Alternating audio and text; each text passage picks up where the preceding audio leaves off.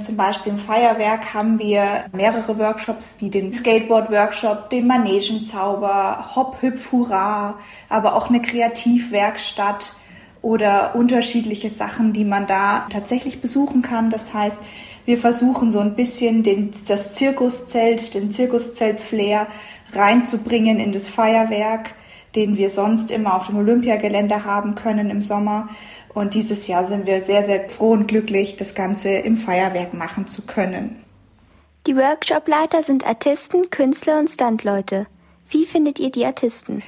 An sich haben wir ein großes Netzwerk an unterschiedlichen Personen, die wir da auch immer kontaktieren können. Aber sonst haben wir auch Kontakte zu den unterschiedlichen Artistenschulen, beispielsweise aus Berlin oder in anderen Ländern wie in den Niederlanden gibt es auch Artistenschulen, wo einfach viele Leute ausgebildet werden und wir da gute Erfahrungen gemacht haben und viele Leute auch finden konnten.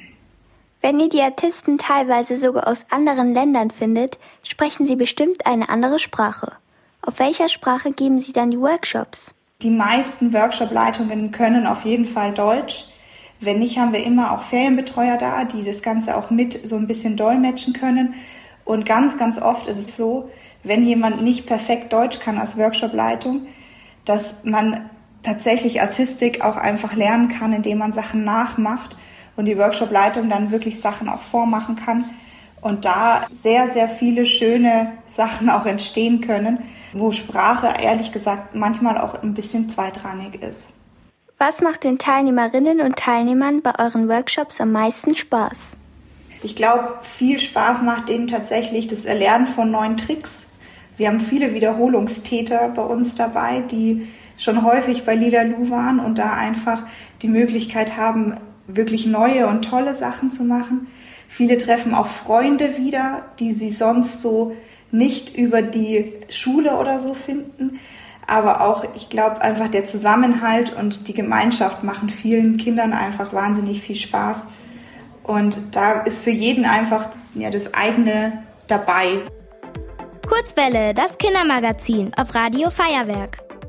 Das ist im Endeffekt ein langes Tuch ein, oder auch teilweise ein Seil. Wir machen es auch mit Netzen, die wir an einer Traverse befestigen. Das sind jetzt viele Fachbegriffe vielleicht, aber im Endeffekt sind es tatsächlich Tücher, die von der Decke runterhängen und wo dann artistische Dinge damit gemacht werden können. Das heißt, bei uns steigen die Teilnehmenden oder die Kinder, die Künstler an diesen Vertikaltüchern einfach geradewegs vom Boden aus quasi horizontal nach oben, können sich dann in diese Tücher mit einbinden und dann teilweise so abfallen lassen.